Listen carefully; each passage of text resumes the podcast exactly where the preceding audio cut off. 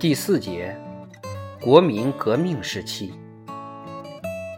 这时，毛泽东已经成为一名马克思主义者，但还不是共产党员，因为当时中国尚未建立共产党组织。早在1919年，陈独秀就通过住在北平的俄罗斯人，与共产国际建立了联系。李大钊也是如此。但直到一九二零年春，共产国际委派的代表维京斯基才抵达北平，俄罗斯共产党员杨明斋陪同他前往，并担任他的翻译。他们与李大钊交换了意见，可能还与李大钊的马克思主义理论研究会的会员们进行了会面。就在当年，第三国际的荷兰籍代表。经历过人、口才出众的马林来到上海，与陈独秀进行了会谈。当时，陈独秀正在上海和中国一些重要的马克思主义者交换意见。一九二零年五月，陈独秀召集会议，组织建立了共产主义核心小组。小组的一些成员与李大钊在北平的小组，陈独秀在广东的小组。山东和湖北的小组，以及毛泽东在湖南的小组，在第二年召开了中国共产党第一次全国代表大会。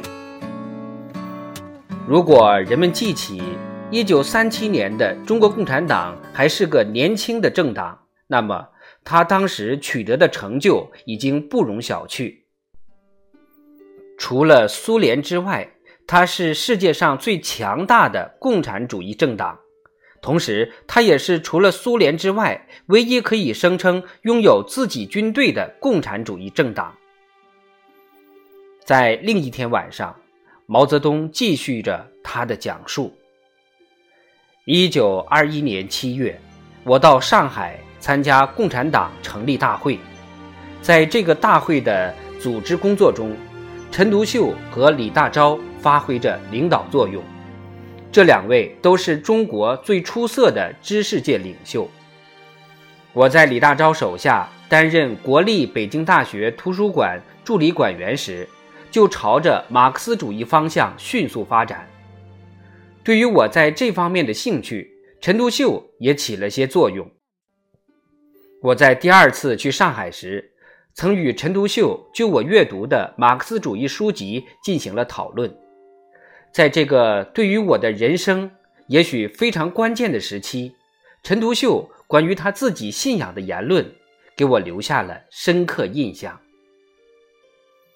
在上海的这次历史性会议，也就是中国共产党第一次全国代表大会上，除了我之外，只有一个湖南人。其他出席会议的人包括张国焘。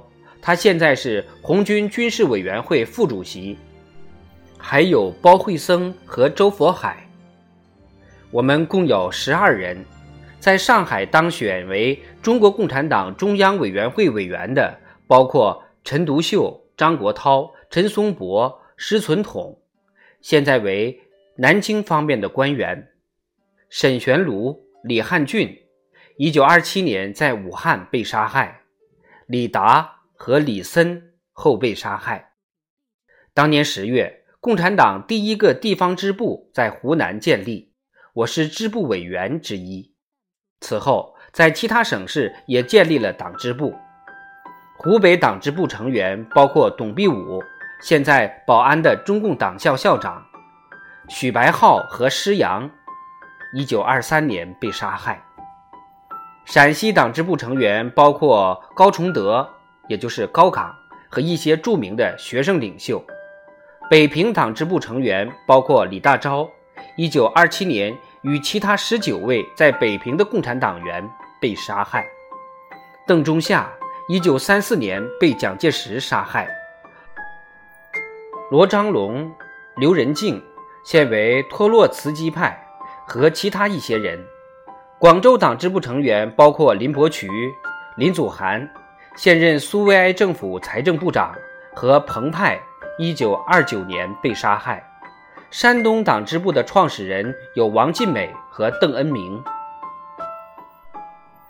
与此同时，许多在法勤工俭学者也建立了中国共产党支部，它几乎与国内的党组织同时建立。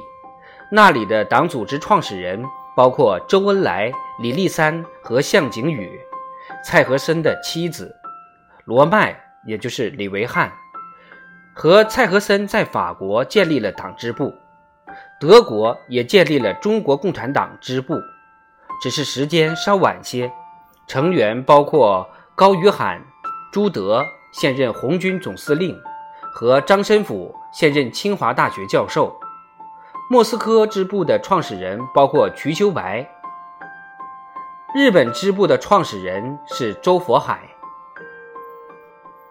到了一九二二年五月，湖南党支部，我当时任支部书记。以发动矿工、铁路工人、市政职员、印刷工人和政府造币厂工人，组织起了二十多个工会。那年冬天开始进行如火如荼的工人运动。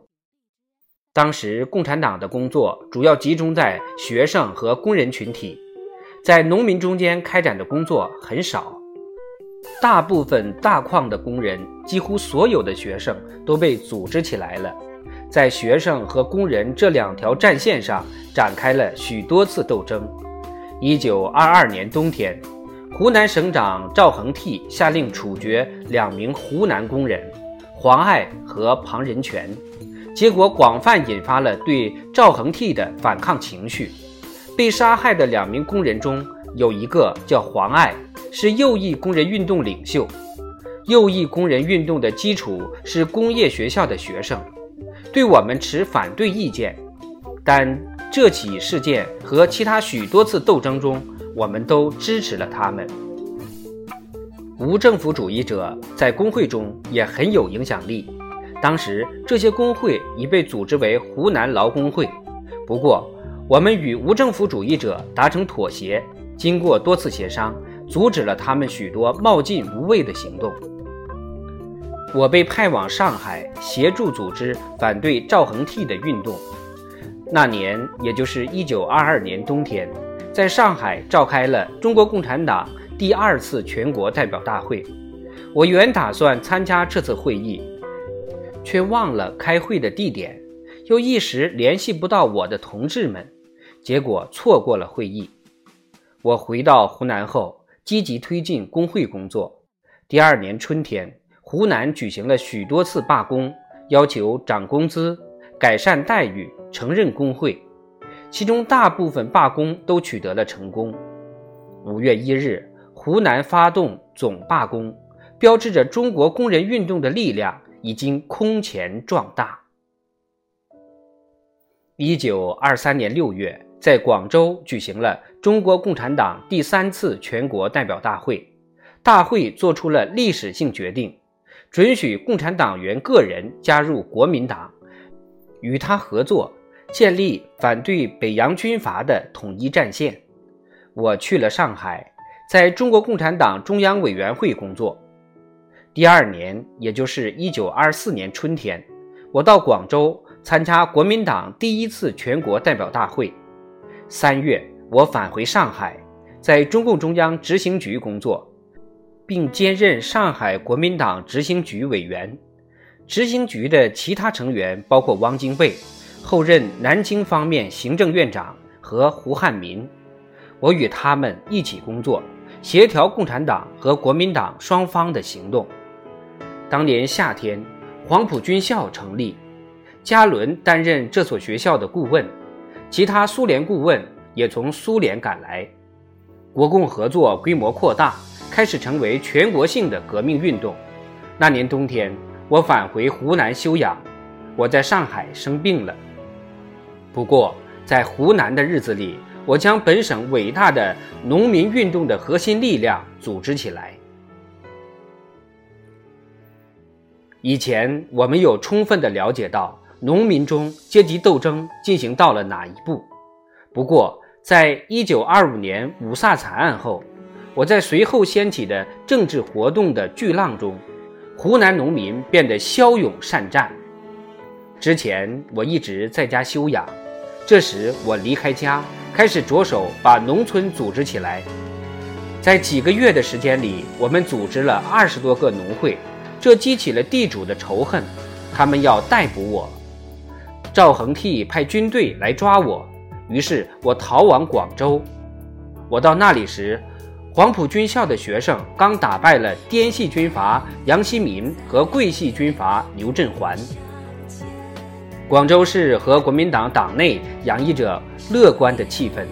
孙中山在北平逝世后，蒋介石被任命为第一军军长，汪精卫被任命为国民政府主席。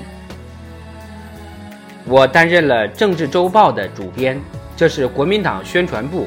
由汪精卫担任部长的机关刊物，后来在抨击和揭穿戴季陶领导的国民党右派这方面，他发挥了十分积极的作用。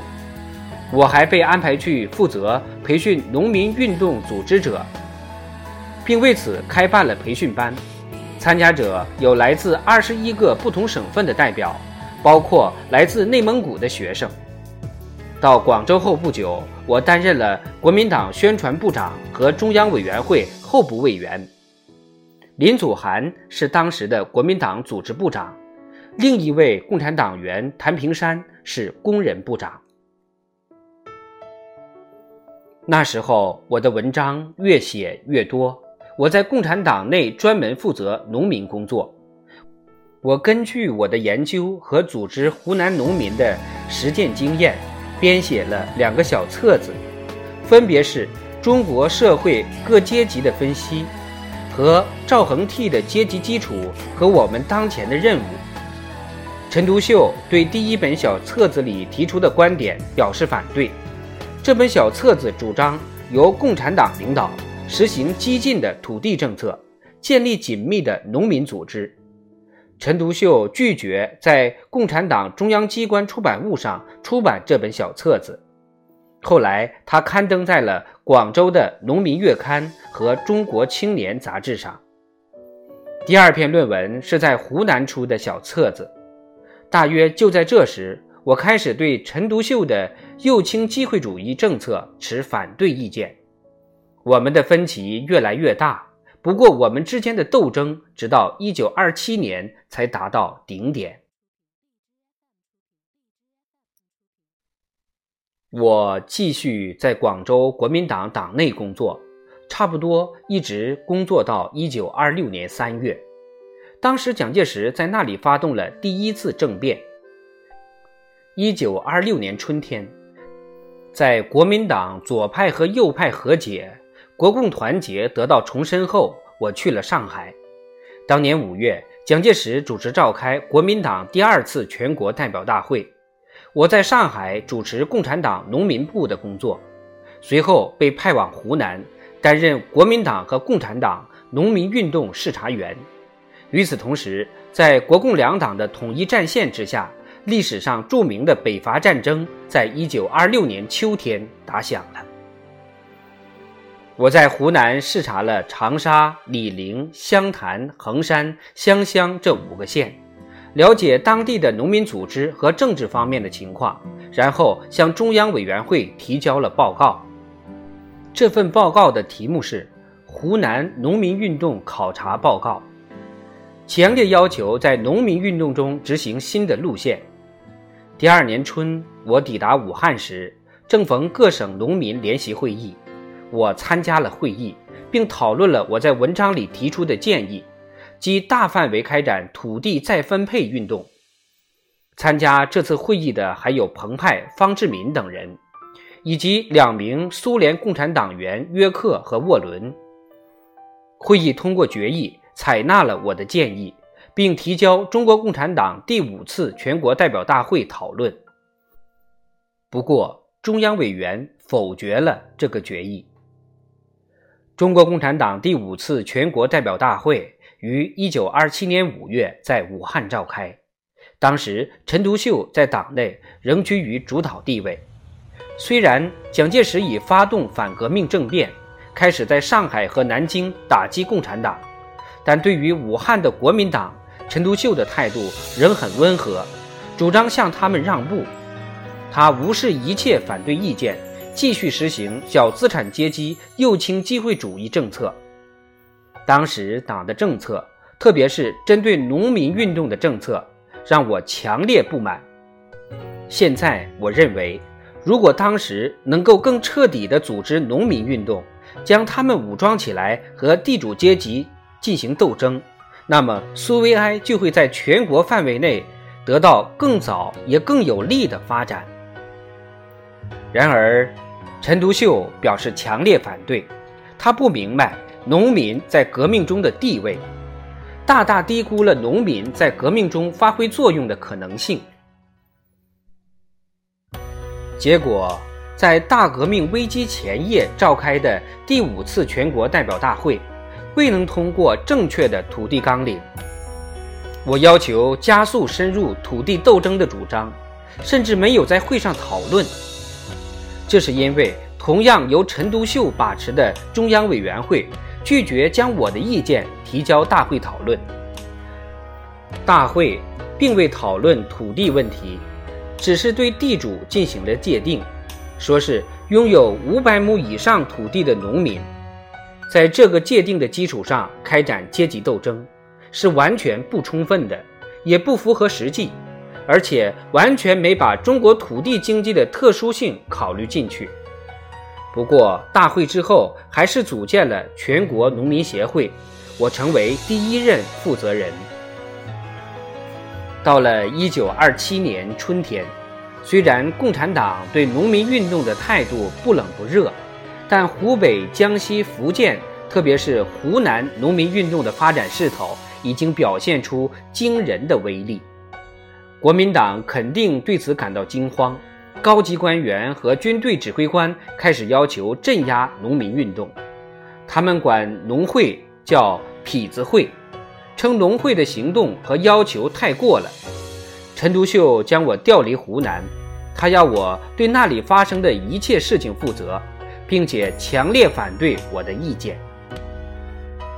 当年四月，在南京和上海已经开始了反革命运动，蒋介石。指使手下对组织起来的工人进行了大屠杀，在广州也实行了同样的手段。五月二十一日，徐克祥在湖南发动叛乱，大量农民和工人被反动派杀害。不久，武汉的国民党左派撕毁了与共产党的协议，将共产党员从国民党和政府中开除。不过，这个政府也很快不复存在了。这时，许多共产党领导人接到党的指令，要他们离开祖国，去苏联、上海或其他安全的地方。我接到的指令是去四川，但我说服陈独秀把我改派到湖南去，到那里担任省委书记。